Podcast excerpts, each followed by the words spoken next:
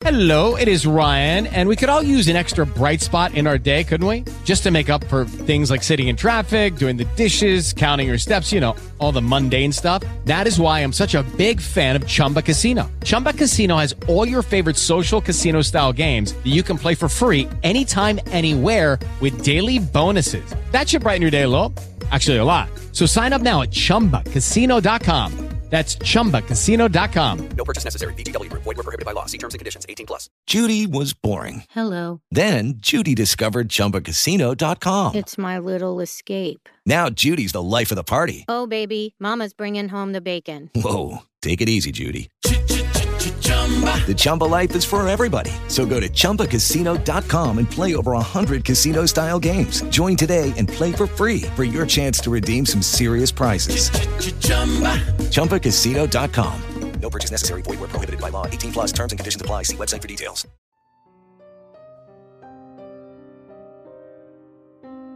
Cuando era un adolescente, viví algo muy escalofriante que me gustaría compartir, sin embargo, no me gustaría dar mi nombre, por lo que cambiaré los nombres de todos los involucrados y sustituiré el mío por el de Regina.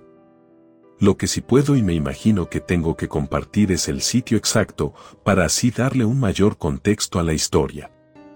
Bueno, en aquel entonces, yo vivía en una zona muy cercana a la isla de San Juan de Ulúa, en el estado de Veracruz. Para aquellos que no lo saben, en la isla de Ulúa se encuentra la fortaleza de San Juan de Ulúa, la cual es una prisión súper antigua que ya está abandonada. Es tan antigua que fue construida durante la colonización, por lo que aprendí. En ese lugar, sometían a los nativos para imponer el catolicismo y, obviamente, otros delitos, sobre todo más de tipo militar o político. La fortaleza de Ulúa está prácticamente abierta al público, para recorrerla acompañado de un guía. Y aunque la misma tiene bastantes leyendas que son algo aterradoras por sí solas, como la bruja mulata de Córdoba, creo que lo que me ocurrió a mí no es algo que yo haya escuchado que alguien más haya visto. Pero en fin, continuemos. Al menos, para mi escuela era bastante común que los alumnos de segundo año de secundaria fueran de excursión a ese lugar, y en mi curso no fue la excepción, por lo que fuimos. Honestamente, como la mayoría de los adolescentes en ese momento, me daba mucho igual el sitio. Incluso me atrevería a decir que la mayoría de los que estábamos ahí, no conocíamos la historia de la prisión, más que por Chucho el Roto o Porfirio Díaz. Para ser honestos, tampoco era que nos interesara mucho aprenderla. Éramos un grupo de adolescentes que solo nos importaba que estábamos agradecidos de la excursión, porque así la clase de matemáticas se había cancelado, y con ella, un examen. Ahora, esto es un poco difícil de admitir, pero yo no era lo que se podría decir una buena chica. No me malentiendan, no era una bravucona que se la pasaba fastidiando a los demás e intimidando a los más pequeños, pero mi comportamiento desafiante con cualquiera que representaba una autoridad era muy notable y me atrevería a decir, molesto.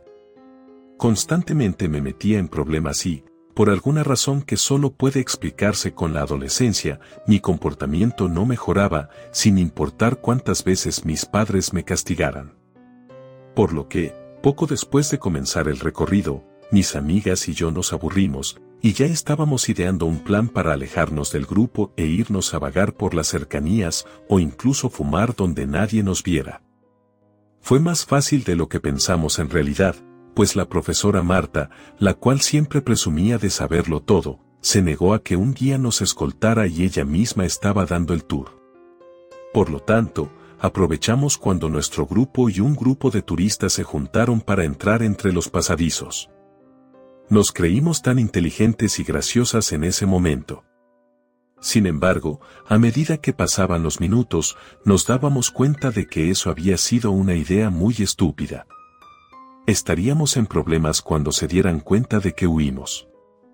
Llamarían a nuestros padres, podrían irse sin nosotros si no volvíamos a tiempo con ellos y, además, recorrer el lugar era muy aburrido. Casi todo se veía igual, y no sentíamos que valiera la pena arriesgarnos por caminar por un montón de piedras. Por lo cual, yo propuse que lo mejor era intentar localizar al grupo y volver a mezclarnos con ellos. Pues, con algo de suerte, la profesora Marta aún no se había dado cuenta de que no estábamos. Mis amigas estuvieron de acuerdo, pues era más que evidente que nos estábamos aburriendo más que cuando estábamos escuchando la historia de esa cárcel. Ni siquiera veíamos un buen sitio donde poder fumar. Por lo cual, comenzamos a caminar con la intención de encontrar al grupo y encontrar la manera de volver a entrar en él sin que se viera extraño. Estábamos en eso cuando vimos un letrero de señalamiento que decía, infierno. Para aquellos que nunca han ido, algunas zonas de celdas se dividían en secciones, y las más populares eran el limbo, el purgatorio y el infierno. Y, como se imaginarán, cada zona iba empeorando de acuerdo a lo que el nombre dictaba. Y yo les propuse ir para allá, pues les dije que tal vez el infierno era la última de las paradas y, ya estando ahí, bien podríamos mezclarnos con el grupo, fingir demencia y jurar por la vida de quien sea que siempre estuvimos ahí. Mis amigas consideraron que era una muy buena idea, y todas seguimos las flechas hasta llegar a las celdas del infierno. Esa fue la primera vez que las vi en persona. En el lugar no se veía ni un solo rastro de que alguien estuviera ahí, y por alguna razón, eso me dio mucho miedo. Pero quería aparentar seguridad ante mis amigas, por lo que solo les dije que el sitio se veía muy genial y tenebroso. Recuerdo bien que una de mis amigas sacó un cigarrillo y lo encendió mientras caminábamos, acercándonos cada vez más a las celdas. Mientras caminábamos celda por celda, sentía como mi estómago se revolvía. El lugar era demasiado horrible, me atrevería a decir inhabitable. La humedad seguramente no te dejaría respirar bien después de un rato, y el solo pensar que los pudieron meter por no creer en Dios o por tener una orientación sexual diferente me comenzó a hacer estremecer. Algunos de los techos goteaban y las paredes tenían protuberancias, algunas un poco filosas por la humedad en el ambiente. Me empecé a sentir mal por quien sea que debía entrar a ese lugar por algo que no fueran tan grave aunque mientras yo me preguntaba cuántas almas inocentes vivieron literalmente en ese infierno, mis amigas fumaban y bromeaban. Supongo que al verme tan interesada en ella, Carla me retó a entrar a una. Yo le respondí casi enseguida que no iba a hacer eso y puse de excusa que debían estar cerradas todas. Para dejar las cosas claras, Carla no era tan amiga mía. Más bien, era como otra chica a la que le gustaba desafiar la autoridad y que encajaba bien en nuestro grupo. Pero me atrevería a decir que ninguna de las cuatro la considerábamos realmente una amiga. Recuerdo que Carla comenzó a reírse de mí, a decir que tenía miedo y que por eso no me atrevía a entrar. A lo que yo, queriendo conservar mi reputación de que nada me daba miedo y absolutamente todo me daba lo mismo, le seguía diciendo que no era que a mí me diera miedo, era solo que ninguna estaba abierta y que además era muy tonto querer entrar, pues desde afuera podíamos ver perfectamente que no había nada interesante ahí adentro. Esto era en parte mentira, pues en realidad, por la poca luz que había ahí adentro, la verdad era que se podía ver muy poco. Incluso recuerdo que, para probarlo, caminé a cada una de las celdas, agitando con mucha fuerza la puerta de madera que tenían, solo para demostrar que todo ahí estaba cerrado. Cuando de repente, una de las puertas se abrió apenas la agité. Fue tan repentino que casi me iba a caer de cara adentro de la celda, pero por suerte logré agarrarme de la pared a tiempo. El rostro de Carla se iluminó, se burló un poco y después me dijo que entrara en esa, si es que no tenía miedo. Yo le dije que no tenía miedo y tampoco iba a entrar ahí, porque simplemente era estúpido. Entonces ella comenzó a ponerse más insistente y finalmente le dije que si era tan valiente, entráramos juntas. Pero si tenía miedo, entonces yo podría entrar sola sin ningún problema. Esto pareció enfadarla, pero también había caído en su propia trampa y ahora debía entrar, si no quería que todas las demás pensaran que la miedosa era ella. Me dijo que si lo haría y se puso detrás de mí, diciéndome que entrara y que ella iría detrás de mí. Yo, ya sin muchas opciones, decidí que la única manera que me dejara en paz era entrando, por lo que empujé la puerta para que se abriera completamente. Adentro olía mucha humedad, y de la oscuridad parecía emanar una ventisca helada que te enfriaba hasta los huesos. Tragué un poco de saliva. Quería dar un paso hacia adentro de la celda, pero algo dentro de mí me lo impedía, como si todo mi cuerpo dejara de obedecerme tratando de que no entrara ahí. Sin embargo, Carla me dijo, eres muy lenta, avanza de una vez, y acto seguido me empujó con tanta fuerza que caí de rodillas dentro de la celda. Y por si eso fuera poco, antes de que pudiera levantarme, Carla cerró la puerta con rapidez, dejándome adentro. Comencé a notar una sensación extraña en mi pecho. Como pude, me levanté y fui directo a la puerta para abrirla y salir de ahí. Sin embargo, Carla estaba parada ahí, con una sonrisa burlona y atrancando la puerta para que no pudiera salir. Estuve forcejeando con ella para intentar abrir la puerta por un rato, pero Carla era más alta que yo y, por ende, tenía mucha más fuerza. Supongo que mis amigas notaron mi cara de miedo puro, pues casi de inmediato borraron sus sonrisas y le dijeron a Carla que ya no era divertido y que me dejara salir. Pero Carla no detuvo su broma ahí.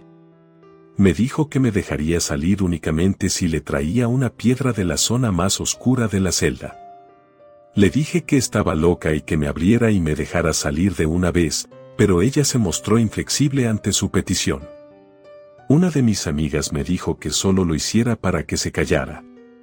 Por lo que, al ver que nadie iba a ayudarme, me di media vuelta y comencé a caminar con lentitud hasta la zona más oscura de la celda. Saqué mi teléfono, pero no tenía la suficiente batería como para encender la linterna pero como no estaba dispuesta a seguir a oscuras y además necesitaba la luz para encontrar una maldita roca, le subí todo el brillo a mi teléfono para usarlo como una linterna. No tenía mucho alcance, pero al menos podía ver un poco el piso.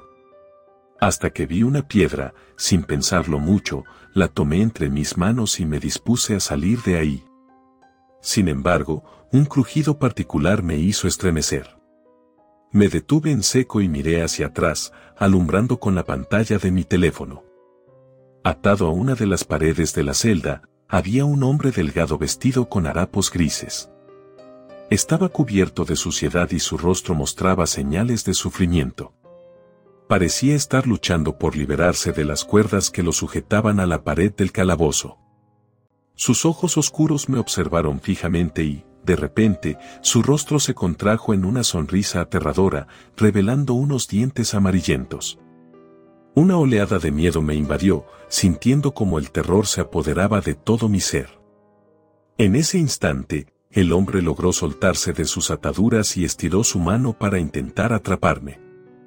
Pero en ese mismo momento, entré en mí de nuevo, y corrí con todas mis fuerzas hacia la salida. Sin embargo, aquel ser alcanzó a rasguñar mi brazo antes de que lograra llegar a la puerta. Recuerdo que, sin pensarlo mucho, empujé la puerta con todas las fuerzas, pero no había nadie deteniéndola, por lo cual caía fuera de la celda mientras todo mi salón me miraba. Parecía ser que, mientras yo estaba buscando una roca, nuestro grupo había llegado, y mis amigas habían seguido con el plan inicial. La profesora me miró, primero con algo de molestia porque no era la primera vez que hacía cosas solo para molestarla, pero después de verme por unos segundos, me dijo preocupada, Regina, estás pálida como si hubieras visto un fantasma. Intenté hablar, pero las palabras se atascaron en mi garganta. Tomó mi mano y me ayudó a levantarme y, al mismo tiempo, vio como la parte baja de mi brazo estaba arañada con tanta profundidad que estaba sangrando. La profesora me preguntó cómo me había hecho eso, y aunque le dije lo que ocurrió, un encargado entró y no había absolutamente nadie ahí. Me dijeron que eso no podía ser posible, y toda la clase se rió de mí, cuando la profesora dijo que lo más probable era que me había asustado, y me había arañado con la pared de la celda, y había imaginado todo. Después la excursión terminó y me llevaron al médico por una vacuna contra el tétanos. Durante el resto del día, no pude sacar de mi mente la espeluznante imagen del prisionero. traté de convencerme de que había sido una alucinación, pensé que tal vez la profesora había acertado al decir, que me asusté tanto que simplemente lo imaginé, y solo había sido una coincidencia perturbadora. Sin embargo, cada vez que cerraba los ojos, su rostro y su sonrisa infernal aparecían en mi mente. Aquella noche, tuve dificultades para conciliar el sueño. Las sombras de mi habitación parecían cobrar vida, y cualquier ruido mínimo me hacía saltar de la cama. Me sentía observada, como si el prisionero estuviera acechándome desde las sombras. Mis pensamientos se volvieron oscuros y plagados de paranoia. Las pesadillas continuaron atormentándome noche tras noche, sumiéndome en un profundo miedo y desesperación. Mi vida se vio afectada en todos los aspectos, mis notas en la escuela comenzaron a caer, mis relaciones personales se vieron afectadas, cada vez me aislaba más de todos y mis amigas no se me acercaban, pues creían que mi comportamiento era porque estaba molesta por no haberme apoyado el día de la excursión. Además, debido a mi constante estado de ansiedad, mi salud física se debilitó. Sentía que estaba perdiendo el control de mi propia existencia. Mis padres, después de varios días de ver mi actitud, me preguntaron qué era lo que estaba pasando. Entonces, yo les conté lo que me había pasado y, aunque al principio, como que no me creyeron, al ver cómo mi salud se deterioraba cada día más, decidieron tomar medidas drásticas para ayudarme. Buscaron a través de libros y en Internet, pero no encontraron ninguna respuesta. Sin embargo, una amiga de mi abuela les dijo que una anciana que era bruja, la cual vivía en un pueblo cercano, era muy buena para curar el espanto causado por entes malignos. Por lo cual, me llevaron con ella. La anciana era una mujer de aspecto misterioso y sabio, la cual escuchó atentamente mi historia. Sus ojos parecían penetrar en lo más profundo de mi ser, mientras hablaba de las pesadillas recurrentes y los eventos extraños que me habían estado ocurriendo. Sin mostrar sorpresa, asintió y dijo que había visto casos similares antes y que estaba dispuesta a ayudarme. La anciana me explicó a mis padres y a mí que la fortaleza de San Juan de Ulúa tenía una larga historia de tragedia y sufrimiento, y que muchas almas a lo largo de la historia se habían quedado en el sitio y vagaban por ahí, ansiando encontrar la paz. También me dijo, que lo más probable era que yo era una persona demasiado perceptiva, y por eso había visto a una de esas almas, que probablemente no se había dado cuenta aún de que ya estaba muerta, y por eso había actuado tan agresiva, logrando afectarme de esa manera por la herida que me había hecho. La anciana también nos explicó que las energías negativas pueden aferrarse a las personas y lugares, causando disturbios en la vida de aquellos que se ven afectados. Según ella, estas energías se habían aferrado a mí debido a mi sensibilidad espiritual y a la intensidad de los sucesos en la fortaleza de San Juan de Ulúa me aseguró que había formas de liberarme de esas energías y recuperar mi vida, pues aquella alma no era tan fuerte como para pegarse por completo a mí. Para comenzar el proceso de curación, la anciana me condujo a una pequeña habitación en su cabaña. Allí, encendió velas y colocó hierbas aromáticas alrededor de la habitación, creando un ambiente sereno y tranquilizador. Me pidió que cerrara los ojos y me concentrara en mi respiración, intentando liberar mi mente de los pensamientos negativos. A medida que me sumergía en un estado de relajación, la anciana comenzó a recitar oraciones y entonar suaves cantos en un idioma antiguo y desconocido. Sentí una extraña calma y una sensación de paz invadir mi ser. Poco a poco, las pesadillas que me habían acosado durante tanto tiempo parecían disiparse. Después de varias sesiones con la anciana, noté una mejoría significativa en mi bienestar. Las pesadillas se volvieron menos frecuentes e intensas, y mi confianza en mí misma comenzó a regresar. Recuerdo que, en el último día en el que la vi, ella me entregó unos amuletos de protección, un collar y dos pulseras. Me dijo que me protegerían siempre y cuando no tocaran el piso. Puedo asegurar que, en otras ocasiones, cada vez que me encuentro en alguna situación de este tipo, siento como las pulseras y el collar se tensan, como si estuvieran a punto de romperse, a pesar de que están hechos de hilo rojo y azul. A menudo pienso en esa noche, pues me pregunto si aquella alma era mala o quizás solo estaba confundida y atrapada ahí para siempre. Pero no creo que haya nada que yo pueda hacer para solucionarlo, solo desearle lo mejor y esperar que, en algún momento, alguien con mucha más experiencia en estas cosas pueda liberarlo y así pueda por fin, después de tantos años, descansar en paz. Relato escrito y adaptado por Lisa Hernández.